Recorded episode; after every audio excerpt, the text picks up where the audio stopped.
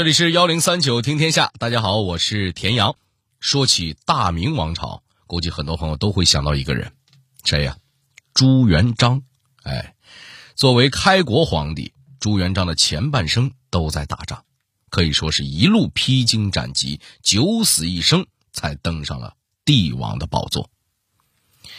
我就在想啊，如果当时有记者采访朱元璋，问问他一生中最危险的是什么时候，他可能会这么说。最危险的时候，往事不堪回首啊！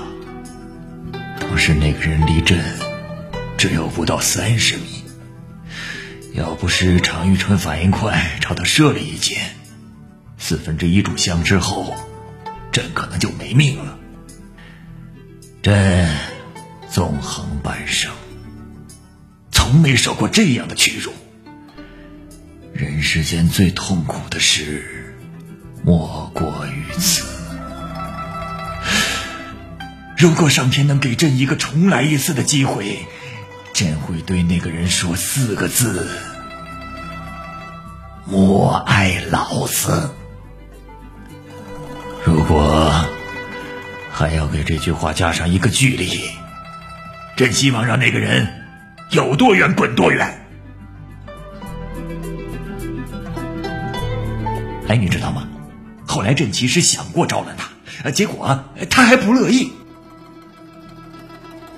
听到这儿，您估计会问了：能把朱元璋逼到如此险境的，究竟是个什么人呢？那按照老朱的话说，这人可是能在万军之中直捣黄龙，险些要了他的命的。如果放到三国里，估计他也是堪比关羽、张飞的人物。据说在元末明初。论起骁勇善战，全天下没人敢跟他争第一。那这人到底是谁呢？他又是在怎样的状况下差点擒住未来的皇帝朱元璋呢？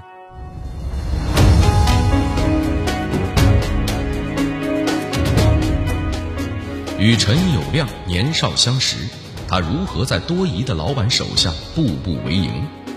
面对胜券在握的朱元璋，他为什么断然拒绝了对方的招揽？以勇猛冠绝天下的他，又会迎来怎样的人生结局呢？幺零三九听天下，田阳跟您聊聊元末第一猛将张定边的故事。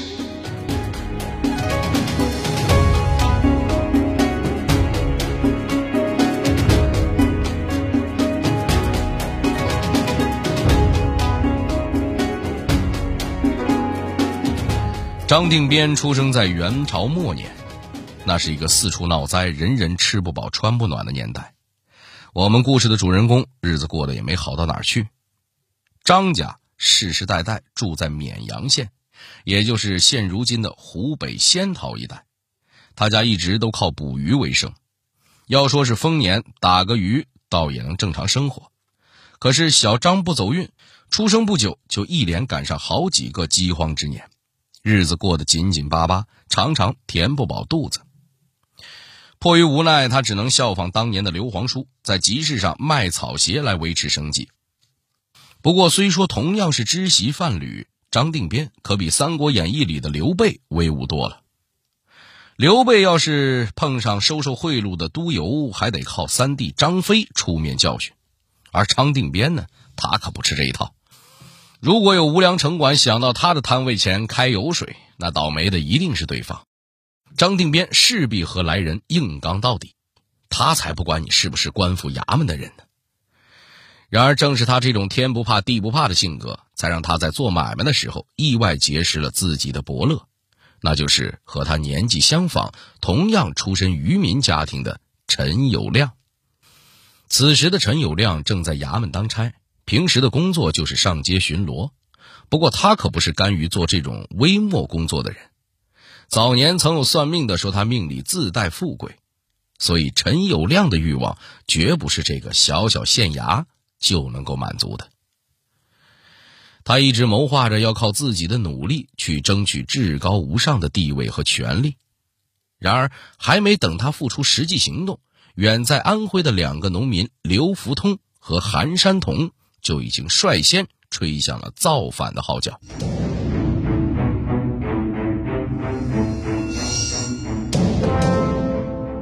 一三五一年的一个晚上老刘和老韩在黄河河道埋下了一尊独眼石人。当时正赶上黄河决堤朝廷征用民夫修补黄河缺口。不久石人便被挖了出来上面预先刻好了一句话莫道石人一只眼挑动黄河天下反。”那时候大家都迷信啊，都觉得这一定是上天示警。所以消息很快不胫而走，搅得人心浮动。二人见时机成熟，立即召集人马起兵反袁。由于这伙人头上都绑着红色头巾，所以又被人称为中原红巾军。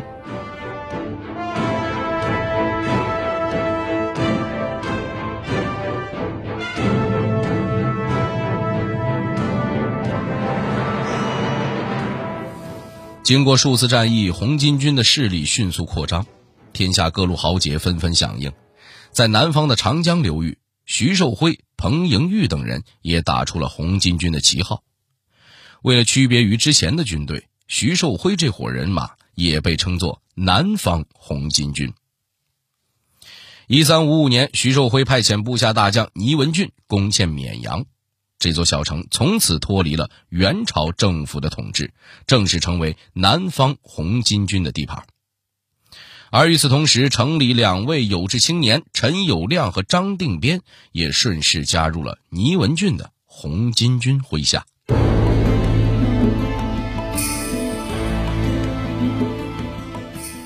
绵阳一战后，南方红巾军丝毫没有停下的意思。他们继续攻持掠地，势力迅速扩张。徐寿辉很快建立了属于自己的政权，倪文俊也被任命为宰相。而同时加入红巾军的陈友谅和张定边却开启了截然不同的人生轨迹。这是为什么呢？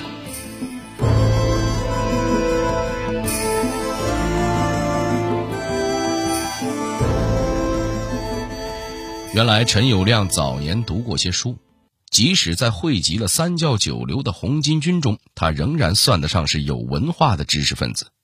和只知道埋头打仗的大老粗们一比，肚子里有墨水、头脑又灵活的陈友谅就显得尤为珍贵。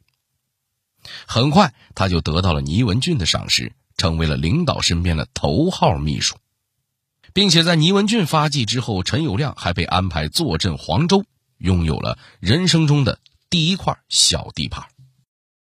然而，反观只有武力值爆表的张定边，他的事业就没那么灿烂了。硬要说的话，张定边当时顶多算是领导跟前红人的好兄弟啊。所以呢，关于张定边的这段历史呢，史书中并没有详细的记载。不过，我们合理推测，此时的他应该是在陈友谅的身边效力。直到兄弟出息以后，他才能有露脸的机会。不过，命运并没有让张定边等太久。随着势力不断壮大，南方红巾军内部渐渐暗潮汹涌。大权在握的倪文俊越来越不满足于做傀儡皇帝徐寿辉的下属，准备窝里反，自己当老大。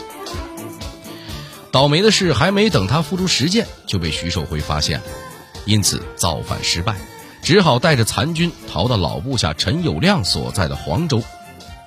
然而，此时的陈友谅可不再是当初那个唯命是从的小跟班了。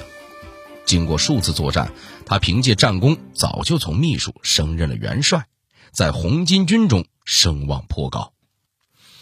相传，如今湖北的地方名菜绵阳三蒸。就是当时陈友谅为犒劳将士们所做的。据说有一年，陈友谅回家乡绵阳招兵买马，他要求随军的伙夫以出征为题，为绵阳子弟兵准备食物。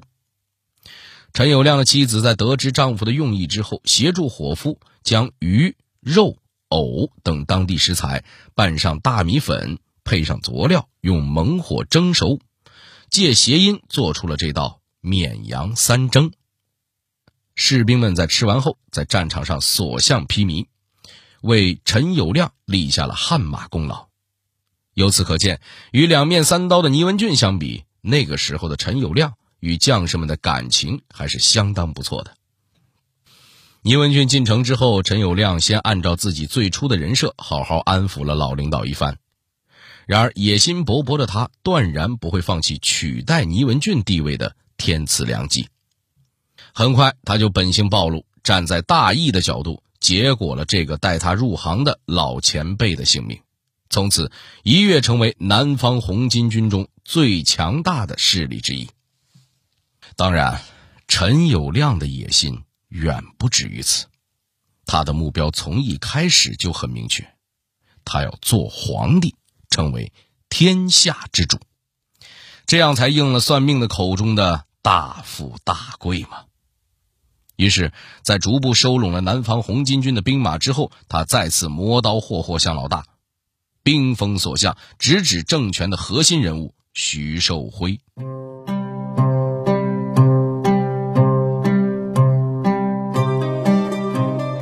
一三六零年，陈友谅成功篡位自立，改国号为汉，取年号大义，成为了名副其实的开国皇帝。而一直追随着陈友谅的张定边，也终于迎来了事业第一春，他被任命为太尉，掌管新政权的所有兵马。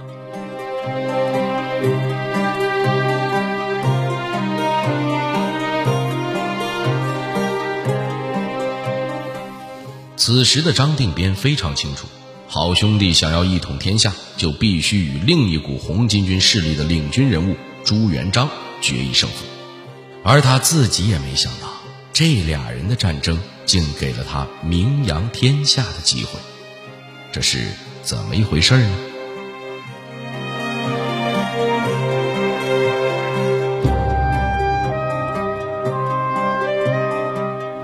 一三六零年。陈友谅正式向朱元璋宣战，可惜首战告败，而且输得很没水准。为什么这么说呢？原来由于陈友谅之前毫无顾忌地结果了徐寿辉，导致很多旧部对他心怀不满，打仗自然不会拼尽全力。他们还放出话来，称陈友谅虚伪狡诈、悖逆不道，常常一言不合就直接跑到敌军阵前投降。再加上陈友谅生性多疑，朱元璋略施小计就能让他寝食难安，让他觉得总有刁民想害他。在这样的老板手下工作，估计没几个人吃得消的。如果不是张定边掌握了一些过人的生存智慧，恐怕有几十条命都不够他用的。虽说摊上了这么一位兄弟，可张定边似乎毫无反心，或许是有早年一同起事的情分在。又或许是见到陈友谅对绵阳子弟兵的关切，相信他仍有安邦济民的赤子心。张定边始终尽忠守义的辅佐着陈友谅。首败后，张定边一直静待时机，想为好兄弟争取翻盘的机会。正巧此时朱元璋的军队内部产生了分歧，张定边趁机发动反攻，迫使朱元璋的守军弃城逃跑，为陈友谅。扳回了一城。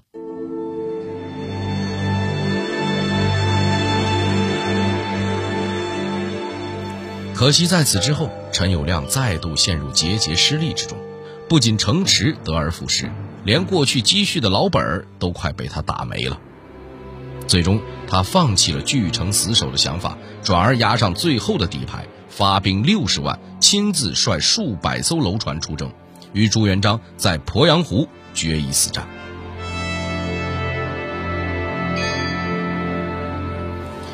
这一战大概不亚于《三国演义》中的赤壁一役。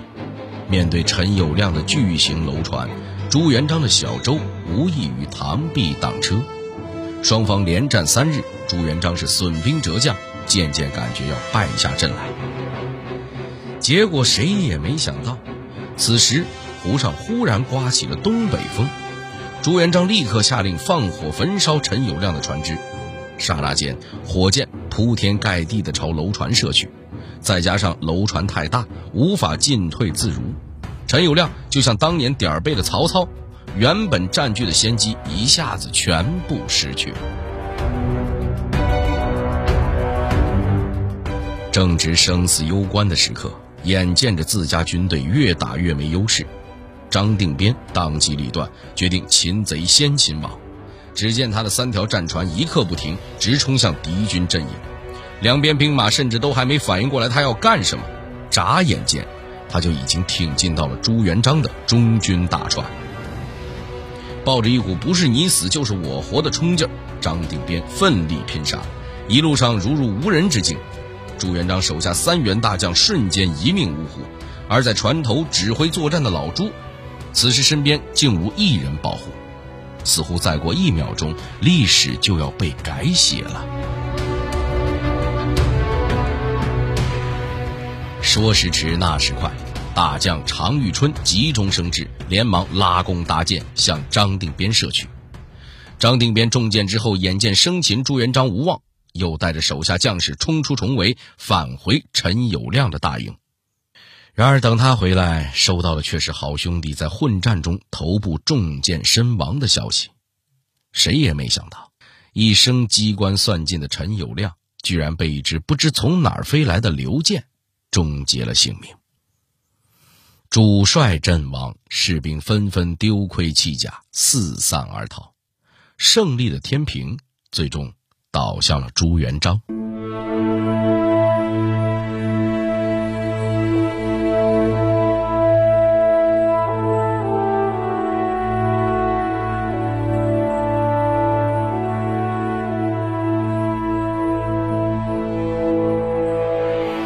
鄱阳湖之战后，朱元璋乘胜追击，准备剿灭陈友谅的残部。那么，对于差点把自己干死的人，朱元璋。要如何处置呢？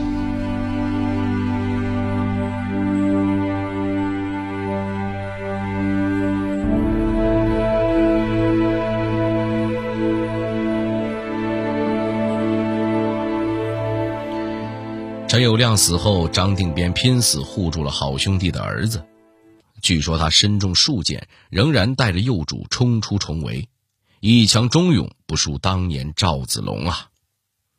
他率领残部趁夜色逃奔到武昌，在那里扶持新皇登基。然而事已至此，张定边明白，陈友谅一方大势已去，所以当朱元璋的大军兵临城下时，他选择开城投降。虽然后来朱元璋承诺用比徐达、常遇春等老将更好的待遇招安他，可张定边还是婉言拒绝了。而历史也证明他的做法。或许是对的，毕竟大明朝的开国老臣没有几个得到善终的。张定边之后去了哪儿？正史中没有记载，毕竟作为一个战败者，他可能不配拥有姓名。民间流传着一种说法，说他后来遁入空门，在福建灵源山兴建寺院，自号木匠禅师，与僧侣们造福百姓。广施万民。直至大明永乐年间，当地还流传着许多关于木匠禅师的传说。最传奇的当属山间打虎的故事。相传有一年，年近花甲的木匠禅师像往常一样在山中晨练，忽然感到山间狂风骤起，树木摇晃，落叶纷飞。禅师猛一转身，看见一只大老虎正直勾勾地盯着自己。在猛虎扑来的瞬间，禅师顺势往右一闪，举起随身携带的禅杖，朝猛虎脑袋上一击，结果猛虎瞬间瘫软在地。确实，打虎对于这位木匠禅师来说根本是小儿科，毕竟在他人生高光的时刻，可是差点要了明朝天子的命啊。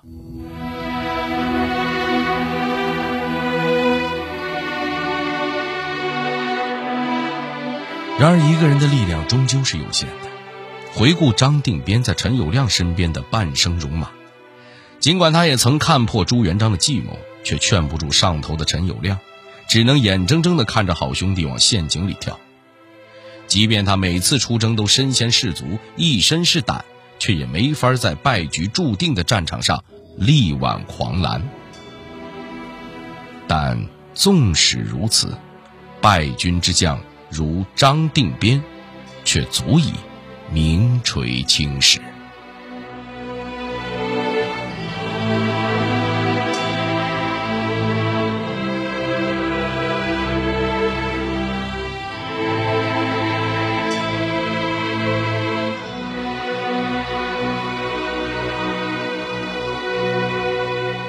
了，这里是幺零三九听天下，我是田阳。最后，代表节目编辑庞雨佳、陈涵，小剧场配音陈光，感谢您的收听。